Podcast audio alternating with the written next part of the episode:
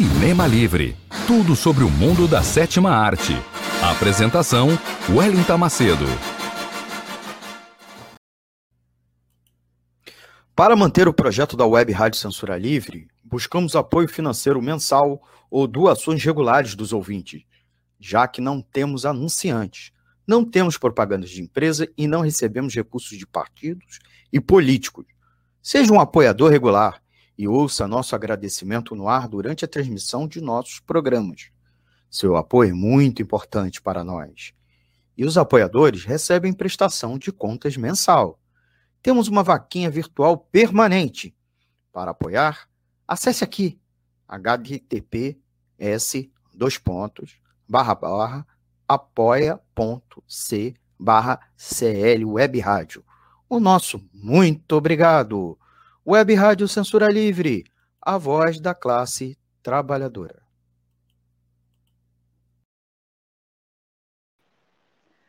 Comba no! Boa noite! Gente, era para eu ter entrado, não sei o que aconteceu. Será que foi o Godzilla que me derrubou? Ele sabe que eu sou Tim King Kong? Não sei o que aconteceu, mas estamos aqui.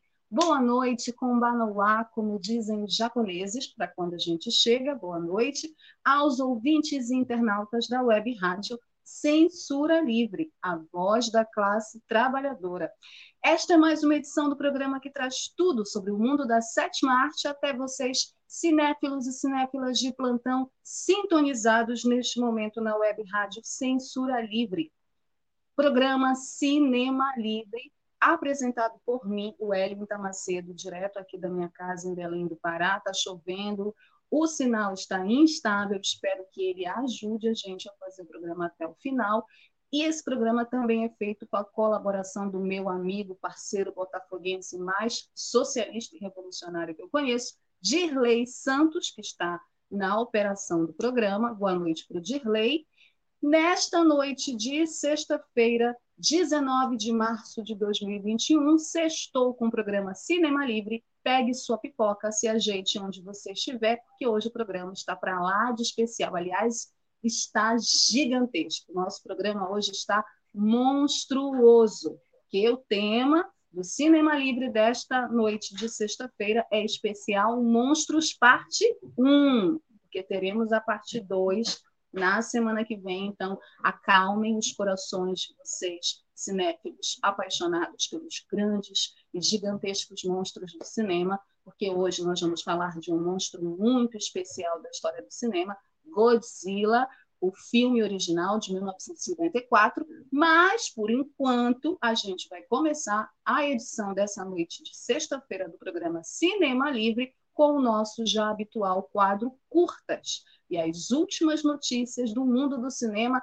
já trazendo uma notícia de última hora, mas só no final. Vamos começar com a notícia da maior premiação da indústria do cinema mundial. Saiu a tão aguardada lista do Oscar com os indicados de 2021. Pois é, sai a lista dos indicados ao Oscar de 2021, segundo a coluna Splash do portal UOL, a Academia de Artes e Ciências Cinematográficas revelou na última segunda-feira 15 a lista de indicados ao Oscar 2021, a maior premiação da indústria cinematográfica norte-americana. A cerimônia deste ano acontece no dia 25 de abril, com um total de 10 indicações do filme Monkey, de David Finch, lançado na Netflix, que fala sobre a história do roteirista do filme Cidadão Kane, um dos maiores clássicos da história do cinema.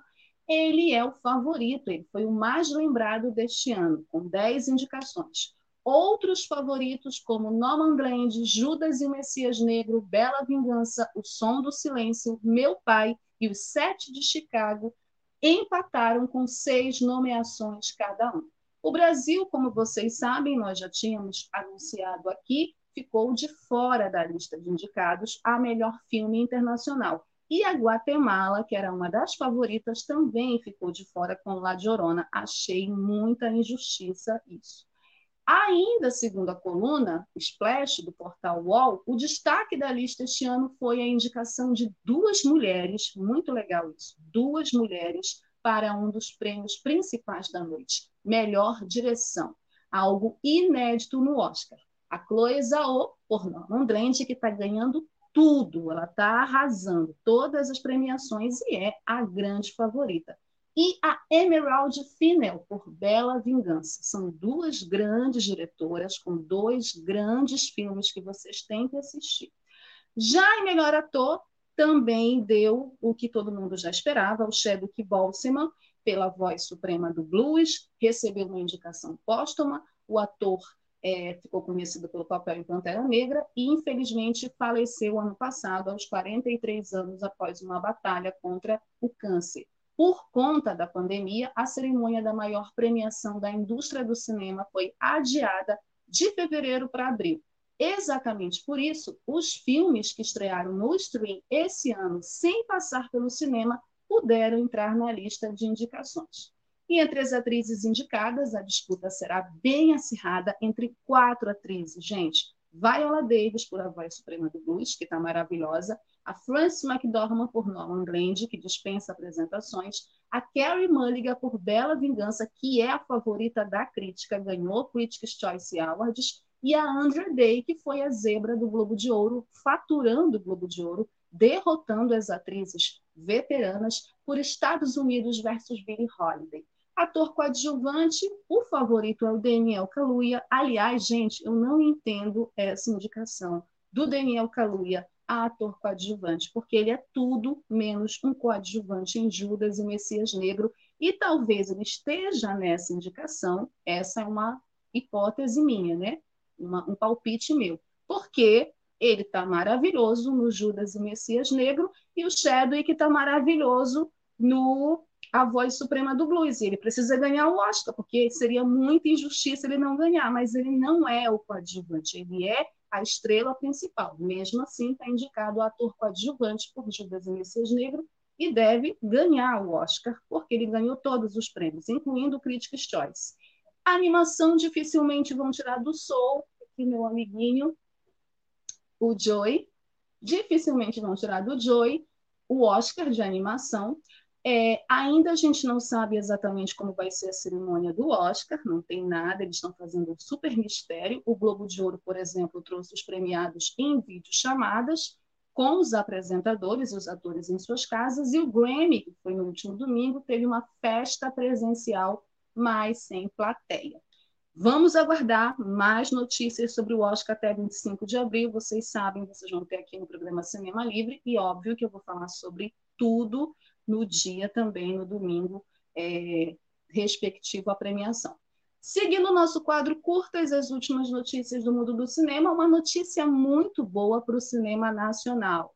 O filme do Lázaro Ramos é escolhido como o melhor filme brasileiro pelo Festival de Cinema de Los Angeles com informações do site Mundo Negro, o filme que marca a estreia do ator Lázaro Ramos na direção, chamado Medida Provisória, ainda não estreou no Brasil, mas já está fazendo história nos festivais internacionais. O filme participou do Festival de Memphis, venceu e chegou a mais dois festivais americanos. O prestigiado SXSW, que é o South by Southwest, e o PAF, que é o Pan African Film Festival. No elenco de medida provisória estão o Alfred Nock, que ele é conhecido no Brasil por sua participação em How to Get Away with Your Mother, Thaís Araújo, Seu Jorge, Adriana Esteves e Renata Sorra. Ainda segundo o site Mundo Negro, Executive Order, que é o título do filme em inglês, fez tanto sucesso no PAF que no Instagram do festival estava escrito que o filme do Lázaro Ramos é o melhor filme brasileiro desde Cidade de Deus. Olha aí, gente. É um puto elogio na minha avaliação, porque Cidade de Deus é um dos filmes brasileiros mais badalados lá fora, então essa comparação é muito bacana para o filme do Lázaro Ramos. Que moral, hein? A previsão de estreia de medida provisória no Brasil é que o seu é que aconteça no segundo semestre de 2021.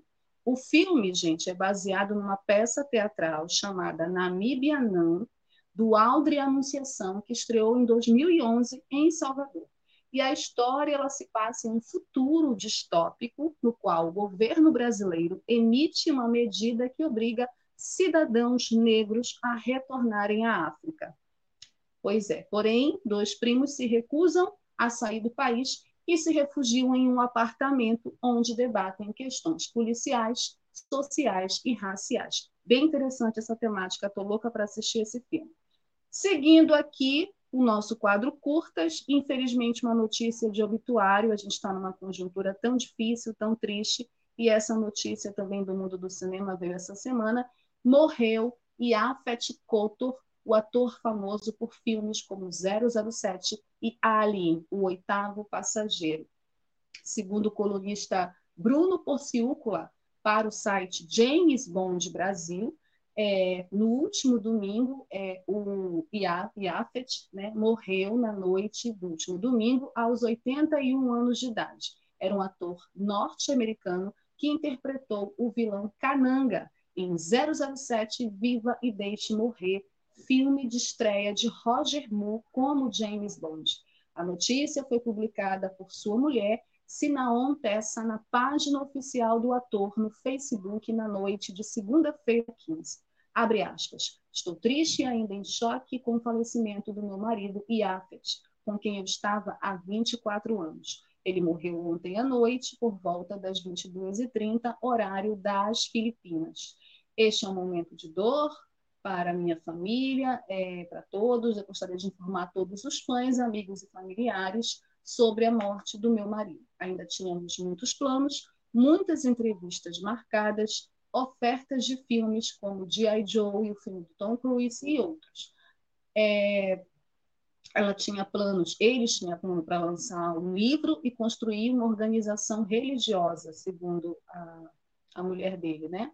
Foi um dos melhores atores em Hollywood. Descanse em paz, querido, vou sentir sua falta todos os dias, disse a mulher do Yaput. E o diretor Edgar Wright lamentou a morte do ator também, é, além de 007, Vivo Deixe Morrer, Yaput ficou conhecido por interpretar Parker em Alien, o oitavo passageiro, filme de 1979. Nossas condolências aos familiares e amigos e fãs do IAPET, ele marcou a minha geração com o Ali, né? Eu não sou muito fã do 007, mas eu lembro dele mais no Ali.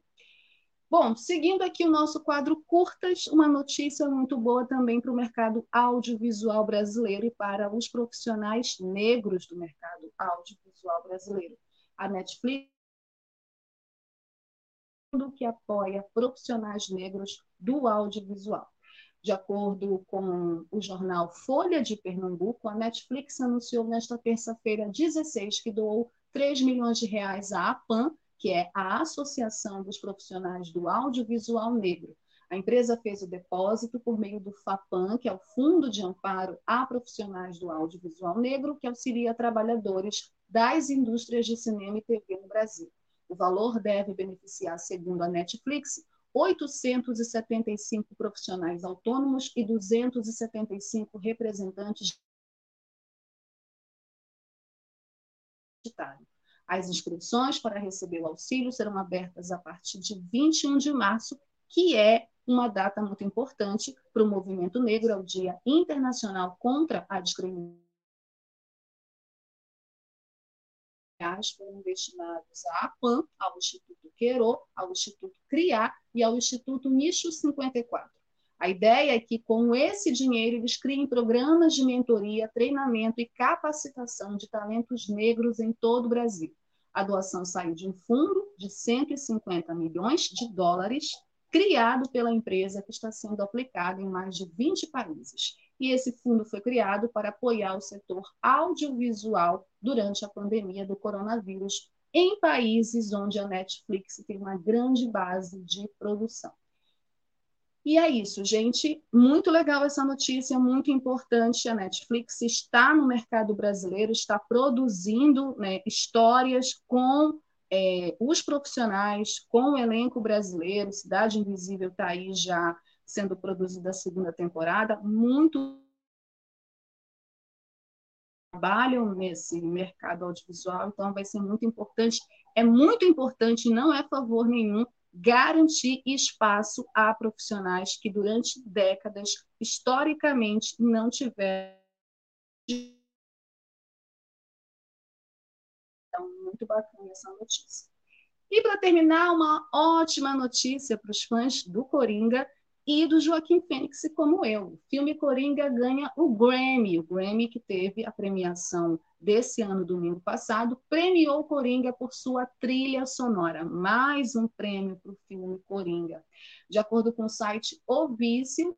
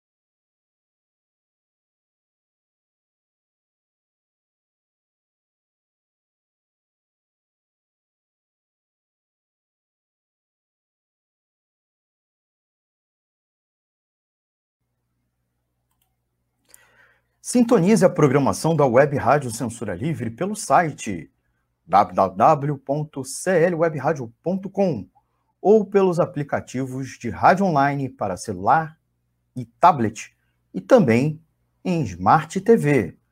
Ouça ao vivo, mas também a exibição em horários alternativos, reprise e reapresentações. Acompanhe também a live ao vivo na página da Web Rádio Censura Livre, no Facebook ou pelo canal do YouTube. Não deixe de dar seu like e compartilhar com os amigos nas redes sociais. Voltei, gente. Problemas técnicos. Vamos lá, continuando com a notícia do Coringa, que não sei até onde vocês escutaram. É a última notícia do quadro, curtas, mas eu estava dizendo que Coringa ganhou o Grammy de melhor trilha sonora, né? A Hildur Gonadorti, é difícil falar o nome dessa moça, que é a responsável pela trilha sonora do Coringa, é, ela ganhou o prêmio de melhor trilha sonora por mídia visual no Grammy, repetindo a vitória no Oscar 2020. Ela tinha ganhado já o Oscar no passado e ganhou o Grammy. Coringa contou com a direção de Todd Phillips, que é o mesmo diretor de Cães de Guerra, e arrecadou um bilhão de dólares ao redor do mundo. A produção confirmou que a música é, de fato, um dos grandes destaques da obra, de acordo com o portal E-Nerd. A Arthur Flick, no processo de transformação do Coringa, tem cenas de dança e outros momentos marcados por temas criados por Guanodorti, além de outras músicas. Uma delas é a controversa Cena da Escada, embalada por uma música de Gary Glitter, cantor preso por pedofilia. Coringa concorreu na categoria de melhor trilha sonora com nomes de peso como 1917, A Astra, Minha História e Star Wars, A Ascensão de Skywalker, que contou com o premiado John Williams, mais uma vez assinando a parte musical. A Hildor ela também foi a responsável pela trilha de filmes como O Regresso, de 2015, filme que deu o primeiro Oscar de melhor ator para o Leonardo DiCaprio. Ela é maravilhosa, essa artista, e fez uma puta trilha sonora para o filme Coringa, então ele mereceu o Grammy, certo? Gente, a gente já fez o intervalo, vamos para mais um intervalo de lei, a gente segue aqui, porque vocês já viram dois intervalos, um para um break rapidinho, bota de novo o intervalo da campanha da Web Rádio Censura Livre. É o tempo que eu tomo uma água e a gente volta já para o nosso tema da semana, um tema especialíssimo e gigantesco: monstros gigantes do cinema. Já volto. Para manter o projeto da Web Rádio Censura Livre, buscamos apoio financeiro mensal ou doações regulares dos ouvintes, já que não temos anunciantes. Não temos propagandas de empresa e não recebemos recursos de partidos e políticos. Seja um apoiador regular e ouça nosso agradecimento no ar durante a transmissão de nossos programas. Seu apoio é muito importante para nós. E os apoiadores recebem prestação de contas mensal. Temos uma vaquinha virtual permanente. Para apoiar, acesse aqui https dois pontos barra barra apoia.c barra CL Web Rádio. O nosso muito obrigado. Web Rádio Censura Livre, a voz da classe trabalhadora. Apoie a nossa web rádio Censura Livre, a voz da classe trabalhadora, a nossa campanha da web rádio, que é uma web rádio independente, com uma programação feita especialmente para a classe trabalhadora, que reúne cultura, economia, política, debates, boletins, notícias né, internacionais, notícias sobre política, sobre economia. Então, é bem importante apoiar a nossa web rádio Censura Livre. Se inscrevam nos nossos canais, deem um like nas nossas redes sociais, nos acompanhem no Facebook, no Instagram, no YouTube. Não esqueçam que o programa Cinema Livre tem um e-mail que é o quadro cinemalivre@gmail.com certo? Para vocês mandarem as sugestões, as reclamações, as críticas de vocês, reclamarem do sinal da internet, do barulho da minha casa. Enfim, fiquem à vontade, certo? E coloquem os comentários de vocês, porque agora nós vamos falar sobre o tema da semana.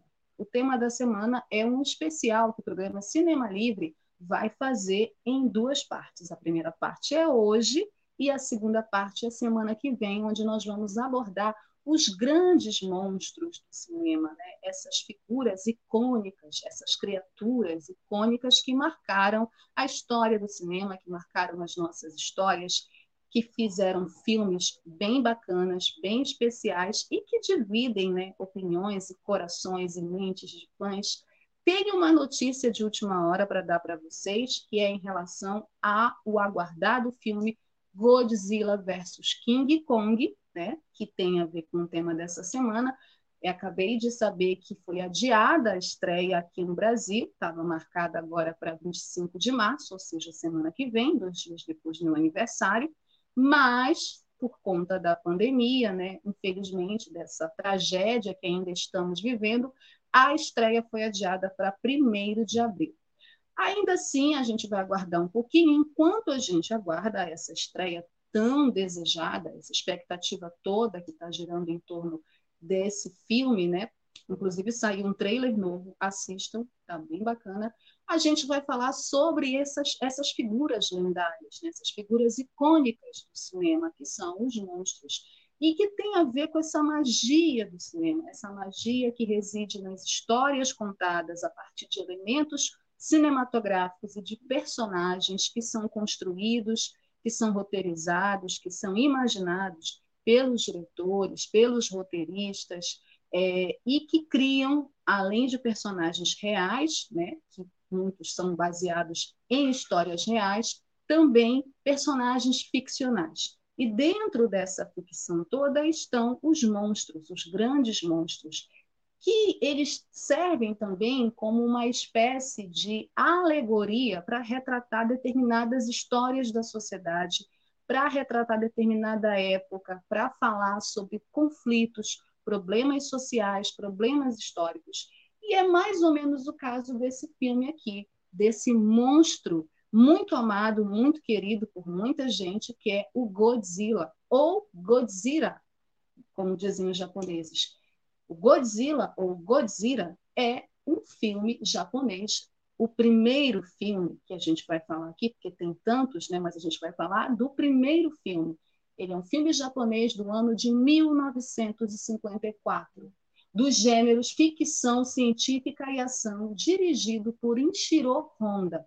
Ishiro Honda. Gente, eu não sei falar em japonês, eu peço perdão desde já se eu não estiver pronunciando certo os nomes mas foi Ishiro Honda quem dirigiu Godzilla de 1954. Devido aos testes nucleares realizados pelos Estados Unidos, um gigantesco réptil de em torno 50 metros de altura, mais ou menos, é revivido. Além do tamanho e força, a fera possui um sopro radioativo mortal e destruidor que usa para atacar a cidade de Tóquio dizimando tudo o que encontra pela frente em uma fúria mortal.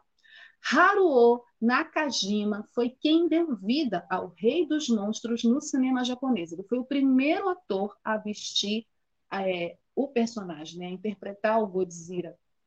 Na época em que atores né, se vestiam de monstros no cinema.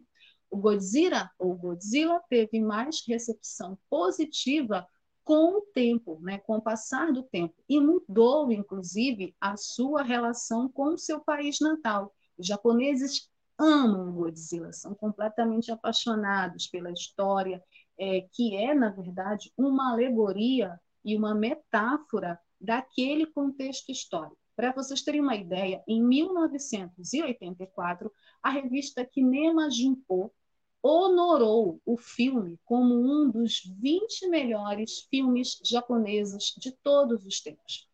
Ele possui é, uma espécie de um ranking, né, uma pontuação, Metascore, de 75% no Metacritic, em base de 20 avaliações profissionais. E no Rotten Tomatoes, que é um site que ele avalia, analisa as expectativas com relação aos filmes que vão estrear, ele atualmente tem 93% de aprovação com base em 72 críticas, ou seja, ele é muito amado. O filme é muito bem cotado hoje, né? Apesar de ser um filme antigo, de 1954, ele é muito atual, ele traz algum dentro da história dele algumas coisas que têm muito a ver com a nossa realidade. Para vocês terem uma ideia também da importância desse filme, ele ganhou o Academy of Science Fiction Fantasy Euro Films, que é uma premiação organizada pela Academia de Filmes de Ficção Científica, Fantasia e Horror dos Estados Unidos e concedida aos mais destacados filmes, produções televisivas e profissionais nos gêneros de ficção científica, horror e fantasia. Segundo a crítica, o Godzilla é um marco para a história do cinema de horror japonês. Ele é considerado um filme de horror. Eu não considero ele um filme de horror, mas naquela época ele era colocado nessa categoria né, do horror japonês por ele ser justamente o primeiro filme realizado do subgênero kaiju.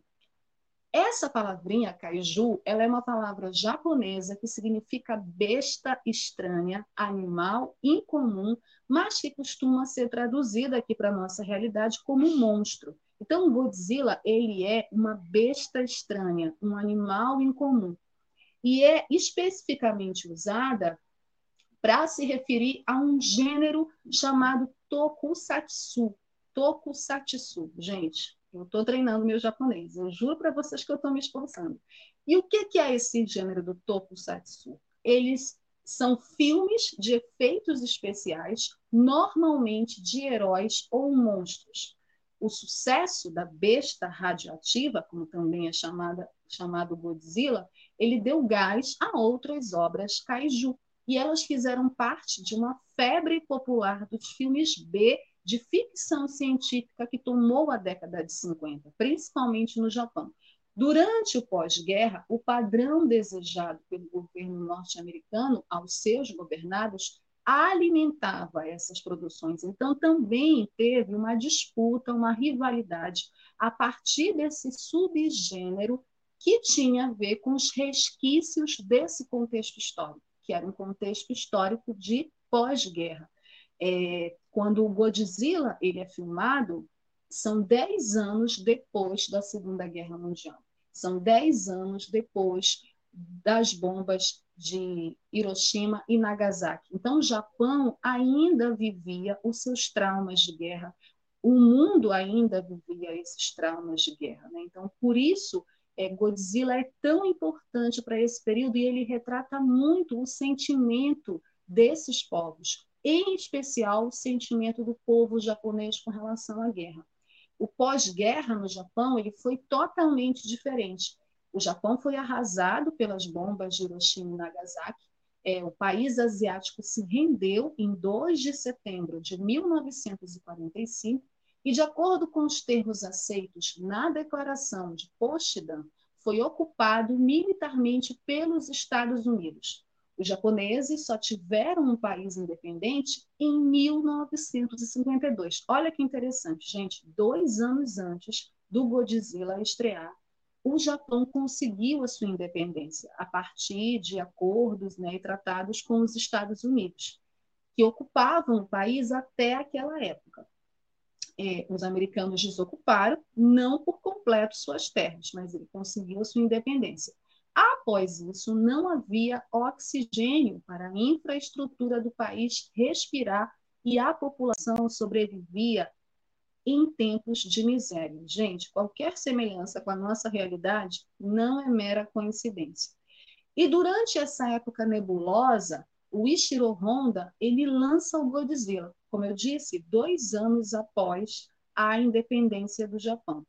É, o Godzilla tem uma curiosidade muito interessante para contar para vocês. Ele é inspirado em um outro filme chamado A Besta de 20 Mil Braças. Eu não consegui achar esse filme para eu ver. Mas esse filme, A Besta de 20 Mil Braças, ele é um filme americano de 1953, em preto e branco, de ficção científica, e é considerado um filme de monstros também da Warner Bros., produzido pelo Jack Dittes, o Hall Chester e dirigido pelo Eugene Laurie. Mas também é um filme apoiado é, metáfora, nessa metáfora, né? explicitamente nessa metáfora sobre os sofrimentos vividos pelo povo durante aquela época. Então, esse filme, A Besta de 20 Mil Braças, inspirou o Godzilla a construir esse monstro, essa criatura, essa besta estranha, esse animal incomum, que nada mais é do que uma alegoria de todo o sofrimento do povo japonês e uma crítica social né, aos horrores da guerra, aos horrores das duas grandes guerras, em particular da Segunda Guerra. É muito interessante perceber no filme é, em si é, como o horror pelo monstro gigante que aparece, o desespero da população, como ele é retratado e como ele é uma grande analogia do horror das pessoas à guerra. O Godzilla de 1954 ele pode ser considerado um dos mais dramáticos filmes de horror já realizados. Tem críticas sutis a questões políticas e sociais, à política de segurança do governo japonês, principalmente nas falas dos personagens. Tem a fotografia é, em preto e branco, também ajuda a dar um tom quase de documentário de guerra, porque são muitas as cenas de destruição, né? O filme tem muitas cenas de destruição, mostra uma Tóquio arrasada, que é um retrato da Tóquio de 1945, da Tóquio pós-guerra, da Tóquio e de como ela ficou arrasada pós todos os acontecimentos. É, e também um retrato desse micro, microcosmos, né, na verdade, das duas cidades, Hiroshima e Nagasaki. Então, essa questão da bomba nuclear, os horrores da guerra, o sofrimento do povo, como o povo reagiu. Então, a gente também pode enxergar o Godzilla, e por isso foi muito legal assistir, porque assim, eu não conhecia, aliás, eu conhecia o Godzilla, mas eu nunca tinha visto o filme, é, não era um monstro que me apetecia, agora eu já consigo ter um apreço. Olha aí, Tim Godzilla Calma, King Kong, não fique com ciúme. Eu continuo, eu continuo amando você. Calma, calma, não estou traindo o Team King Kong, mas eu tenho que reconhecer todas as vantagens, toda, é, toda a qualidade do filme Godzilla e a qualidade é, dessa história tão bonita, né? uma história triste, é um horror de guerra, é um horror em gênero, em subgêneros de ficção científica, de kaiju, para contar a história de um povo que sofreu é, durante a Segunda Guerra Mundial. Para vocês terem uma ideia, até o momento, a Toho, que é a produtora do filme Godzilla, a produtora japonesa, ela já produziu 32 filmes sobre Godzilla. Claro que são filmes que a gente pode aqui analisar. Alguns são bons, alguns o público gostou, alguns a crítica gostou, alguns odiaram, mas essa história do Godzilla, ao longo da história, o Godzilla ele vem aparecendo em mais de 30 filmes, o que só reforça né, como esse personagem ele ficou marcado na história do cinema, como ele é importante, inclusive, para a história do cinema. Não é que agora ele vai enfrentar o King Kong nesse novo filme. Né? E os mais recentes é o Shin Godzilla de 2016 e tem também os filmes animados, tem o anime Godzilla, Planet of the Monsters, enfim, mais de 30 filmes com o Godzilla. Em quase todos os filmes ele era interpretado por um ator fantasiado, que é o que eles chamam de Sultimation. Mais recentemente, eu acho que nesse filme também, é, ele passou a ser retratado pelo sistema CGI, que são imagens geradas pelo computador. Godzilla é um clássico, é um monstro clássico da história do cinema, é um monstro icônico. Eu nem diria que é um monstro, né, porque essa palavra acabou ganhando vários sentidos e significados ao longo da história, mas ele é uma criatura icônica que representa os horrores de uma guerra, né, a dor de um povo e os resquícios que o mundo capitalista, que a disputa entre nações, é, os horrores que essa disputa entre nações pode causar no povo e como isso pode mudar a história desse povo também. Eu acho que é muito importante. Mesmo que agora ele tenha virado um grande blockbuster, é, e vão trazer alguns desses elementos desse filme pelos trailers que eu andei assistindo, ainda assim, eu acho que o mais importante do filme de 1954 é entender como essa população encarou esses horrores, esse drama de viver num país que foi atacado por duas bombas nucleares né, e de ver sua cidade arrasada, de ver seus parentes, seus amigos mortos numa guerra insana, onde apenas o que estava ali em disputa não era a vida das pessoas, ao contrário, era só a ganância de impérios, de uma classe dominante por mais poder no mundo. Então, acho que é muito bacana essa alegoria e essa metáfora que o filme traz para que a gente possa refletir nessa conjuntura atual, trágica também, que estamos todos vivendo, certo? Adorei Godzilla, adorei conhecer mais sobre a história desse monstro. A gente vai para o intervalo. Coloquem aqui nos comentários de vocês se vocês são Team Godzilla, Team King Kong, o que, que vocês acham de Godzilla, que a gente vai de novo para o intervalo, né, de lei, para mais uma campanha da Web Rádio, a gente volta ainda falando sobre os grandes monstros do cinema japonês. Sintonize a programação da Web Rádio Censura Livre pelo site www.clwebradio.com ou pelos aplicativos de rádio online para celular e tablet e também em Smart TV. Ouça ao vivo, mas também a exibição em horários alternativos, reprise e reapresentações. Acompanhe também a live ao vivo na página da Web Rádio Censura Livre, no Facebook ou pelo canal do YouTube. Não deixe de dar seu like e compartilhar com os amigos nas redes sociais. Assista ainda no Facebook e no YouTube as edições anteriores. Procure-nos no YouTube em youtube.com barra c barra censura livre e se inscreva no canal. Não deixe de clicar no sininho para receber as notificações de novos vídeos. Web Rádio Censura Livre, a voz da classe trabalhadora. Deixem os comentários de vocês, gente, se eu conseguir ler, meu astigmatismo deixar, eu estou no celular. É, mas deixem os comentários de vocês sobre Godzilla, o filme de 1954, se vocês são do Team Godzilla, do Team King Kong, Almir dizendo que sextou. Sextou, Almir? Sextou com os monstros gigantes do cinema.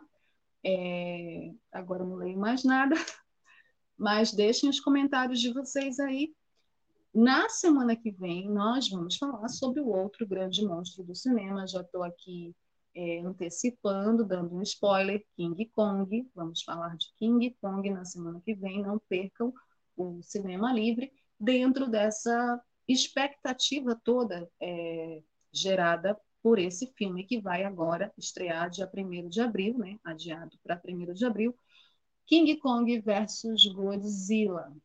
Gente, eu prometo que depois eu vou ler todos os comentários assim que o programa acabar e respondo tudo, mas deixem aí os comentários de vocês. Vamos seguir aqui com o Cinema Livre, com o nosso quadro Dicas, porque nessa pegada do Godzilla, o Godzilla, ele, junto com o King Kong, também inaugurou essa fase onde as criaturas icônicas, os monstros gigantescos, assolaram as histórias do cinema, né? Foram protagonistas de filmes, apareceram em filmes, ganharam destaque em vários filmes, e isso tanto no cinema japonês quanto no cinema norte-americano. Então a gente vai aqui mostrar, são vários, gente. Fiz uma pesquisa e foi difícil escolher cinco só mas a gente teve que escolher, pelo tempo do programa também, cinco monstros, além do Godzilla, que também foram destaques no cinema japonês. São personagens importantes nas histórias e muitos deles também apareceram no filme Godzilla, né, nesses filmes do Godzilla ao longo do tempo, enfrentando Godzilla, lutando junto com Godzilla, né? Então a gente vai falar do primeiro filme, do primeiro monstro, é, desse nosso quadro Cinco Dicas, eu vou falar o nome do filme, porque aí, como é um quadro Dicas, a gente vai falar desses monstros e vocês podem rever os filmes também. O primeiro monstro é o Gamera. O Gamera, ele apareceu a primeira vez no filme Um Monstro Gigante, de 1965, do Noriaki Iwasa. O Gamera, ele é uma tartaruga voadora, né, criada em 1966 para rivalizar com o sucesso de Godzilla. E essa questão da rivalidade foi uma estratégia que acabou dando certo.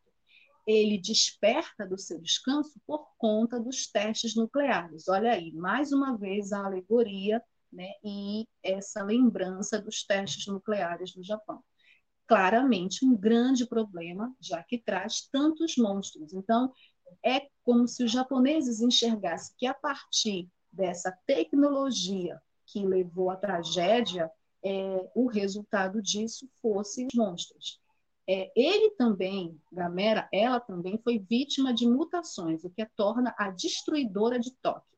Foram vários filmes até que ela definitivamente deixasse o seu lado vilã, que ela foi vista como vilã durante muito tempo, para ganhar o título de Guardiã do Universo. Eu adorei a história da Gamera, gente. O segundo monstro que a gente vai falar é o King Ghidorah. Eu acho que é esse o nome dele, gente. Eu estou treinando meu, o meu Ghidorah. King Ghidorah é o segundo, isso, Doha. Ele aparece, o King Doha, no filme O Monstro o Monstro Tricéfalo, de 1964, do Ishiro Honda, o mesmo diretor de Godzilla. E quem é o King de Doha? O King de Doha, ele é um dragão dourado de três cabeças que fez tanto estrago que conseguiu irritar o Godzilla, o Rodan e a Motra. Só isso. O caos que já estava instalado quando o King de Doha cai na Terra e se torna ainda maior é quando os três monstros terráqueos se unem para mandá-lo de volta ao espaço. Afinal, o dragão também é um alienígena. Mas, após a sua primeira aparição em 1965, o dragão dourado cativou o público e teve um retorno às telas com o presente de lutar contra o rei dos monstros novamente.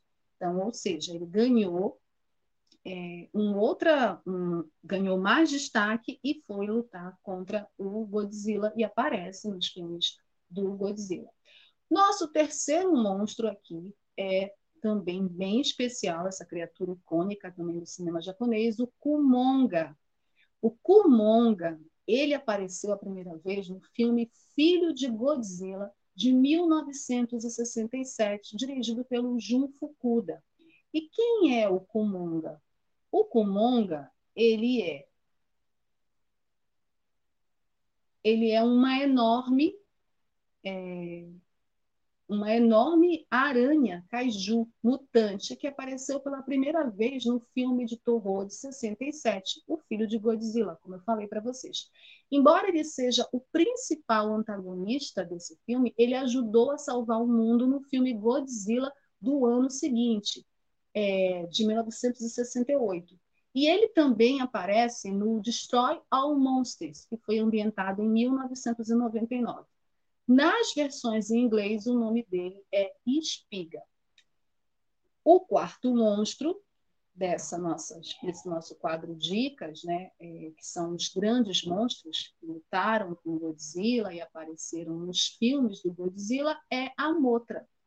A Motra ela aparece a primeira vez no filme Motra versus Godzilla, de 1964, também do Inshiro Honda.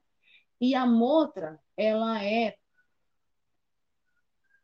a motra, ela é Deixa eu só achar aqui a motra. Ela é uma mariposa gigante.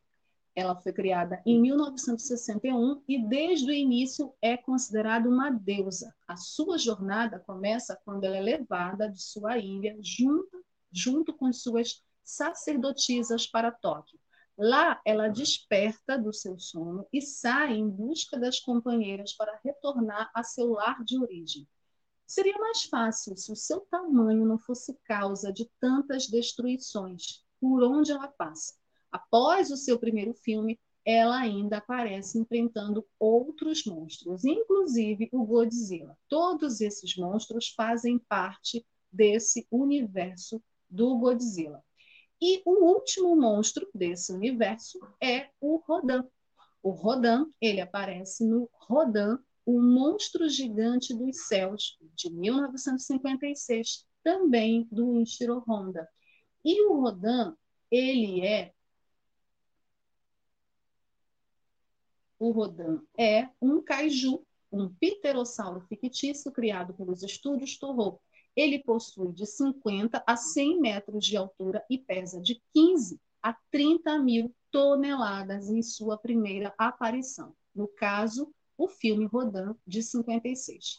Após a sua aparição autônoma de estreia, Rodan passou a ser destaque em várias entradas na franquia Godzilla, incluindo o Ghidorah, um monstro de três cabeças, que eu falei agora há pouco, dele, de 64, Invasão do Astro Monstro, de 65, O Despertar dos Monstros, de 68, Godzilla vs Mecha Godzilla 2, de 1993, e Godzilla Guerras Finais, de 2004, bem como nos filmes Godzilla 2, Rei dos Monstros, produzido pela Legendary Pictures.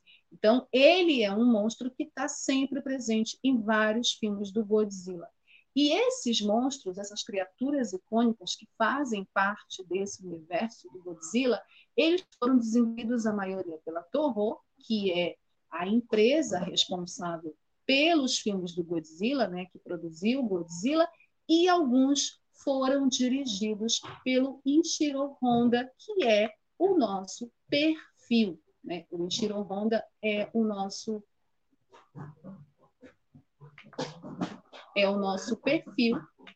Ele é o grande diretor do Godzilla e dirigiu vários desses filmes que eu falei para vocês. O primeiro filme do monstro Godzilla, o Godzilla, foi lançado em 54, como eu falei, e inaugurou oficialmente um gênero de entretenimento fundamental dentro da chamada cultura pop japonesa, que é o tokusatsu que eu falei também no início do falando do Godzilla para vocês, que é um termo que designa os efeitos especiais no Japão. E esses efeitos especiais começou no cinema e depois invadiu a TV nessas séries japonesas que assolaram o nosso país nos anos 60, 70 e 80. Uma geração né, assistiu essas séries japonesas, eu, inclusive, muita gente, muitos fãs no mundo todo, inclusive aqui no Brasil.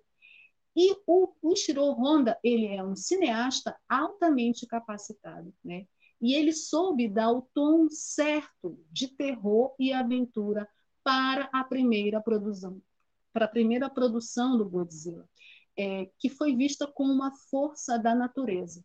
Ao criar imagens épicas e icônicas de destruição massiva, ele ajudou a definir todo um gênero em gênero, né? Na verdade, ele criou um gênero novo.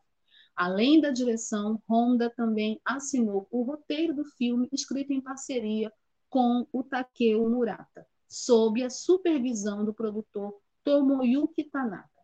O projeto ele foi, como eu disse, inspirado no filme, né, A Besta de 20 Mil Braços, e a partir daí o Honda ele começou a se especializar né, nesse tipo de gênero, nesse gênero específico do kaiji, né, construindo efeitos especiais, construindo criaturas icônicas do cinema, é, trabalhando também em séries de TV. Ele nasceu em 7 de maio de 1911 e em Yamagata, no Japão. Ele é filho e neto de sacerdotes budistas.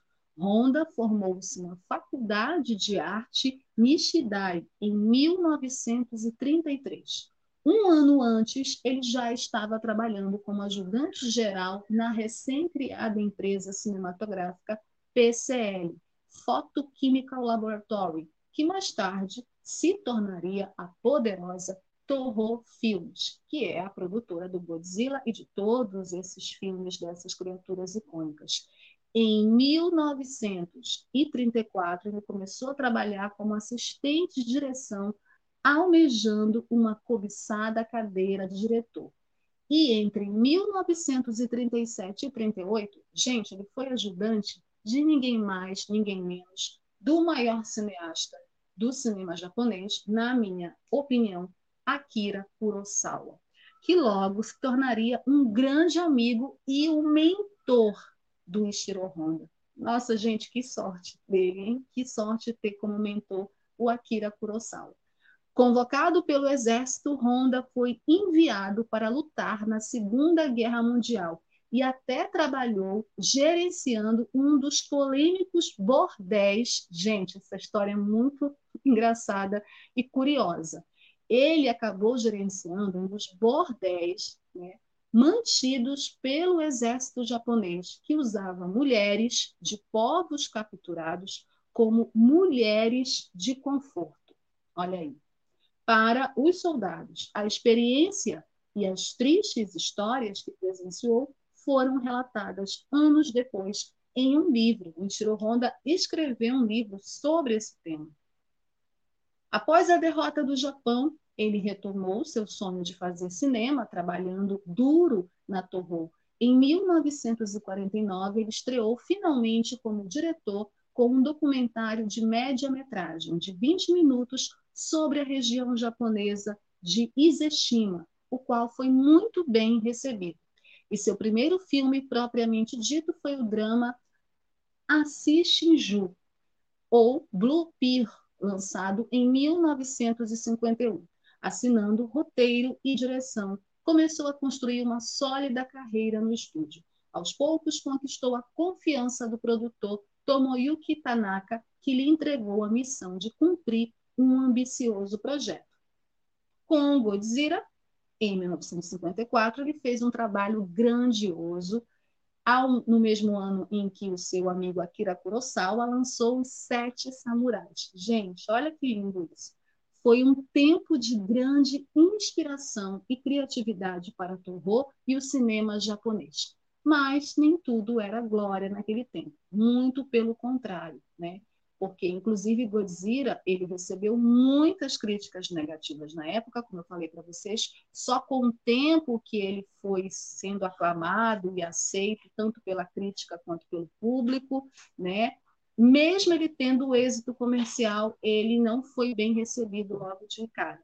Algumas delas, inclusive, dessas críticas negativas, apontavam o absurdo da situação de um monstro gigante, e outras apontavam a exploração sensacionalista da tragédia nuclear que o país havia enfrentado na guerra. Mas o público em geral gostou do filme, que fez sucesso e ganhou sequência já no ano seguinte. E o Ishiro Honda, ele passou, né, por, por todo essa, esse período, né, da ascendência do cinema japonês, né, das produções do cinema japonês É, e ele foi um cineasta muito importante. É, em 1962, teve é, já uma experimentação em se fazer esse duelo do King Kong com Godzilla, né, a batalha dos dois mais famosos monstros gigantes do cinema, né, e que vai ganhar o remake agora em 2021. E o Ishiro Honda, ele sempre discutiu essa questão da direção, né? de, de uma direção não burocrática. Né? Ele tinha essa é, questão de mostrar o Japão e de utilizar as técnicas e as ferramentas do cinema japonês para contar histórias para o povo japonês e histórias do povo japonês. Então, é bem interessante como ele foi um diretor que ajudou no desenvolvimento de vários elementos da indústria cinematográfica japonesa, como ajudante, assistente do Akira Kurosawa, que foi o mentor dele. Né? É, em 71, ele dirigiu os dois primeiros episódios do Mihomen. É, ele saiu do cinema e foi para a televisão. Então, ele também ajudou na construção dessas séries famosas no Japão, né? Dessas séries que ficaram famosas mundialmente trazendo a experiência dele cinematográfica para a televisão e dando respaldo a essas séries que acabaram ganhando o mundo. Então, ele foi, sem dúvida nenhuma, um dos diretores mais importantes é, da indústria do cinema. Para vocês saberem dessa relação dele, é, como curiosidade, entre o Kurosawa e ele, tem essa curiosidade aqui que em 1992 Kurosawa e Honda fariam sua última parceria. Eles fizeram vários, né? trabalharam juntos, mas em 92 foi o ano da sua última parceria é, com Madadaio, que é um drama com toques de humor sobre a velhice e a morte, lançado no fatídico ano seguinte, é, em 93. O filme foi lançado. Nesse filme, o último dos dois velhos amigos Honda também foi coautor do roteiro, apesar disso é, não ter sido noticiado na época. Acabou que o nome dele não foi para os créditos, né? Ishiro Honda faleceu em 28 de fevereiro de 1993, aos 81 anos, vítima de problemas respiratórios, deixando esposa e dois filhos. Kurosawa aposentou-se logo depois desse filme e faleceu em 98. Até hoje, suas memórias são reverenciadas e seus nomes foram gravados para sempre na história do cinema japonês. Ishiro Honda está ao lado de Akira Kurosawa como um dos grandes realizadores e cineastas das histórias do cinema japonês, é, a partir de Godzilla e de vários outros, tendo Akira como mentor, parceiro, amigo, colega de trabalho. Muito bacana ter conhecido a história desse diretor, eu não conhecia, mas foi muito bacana trazer essa história aqui para vocês no programa Cinema Livre, certo?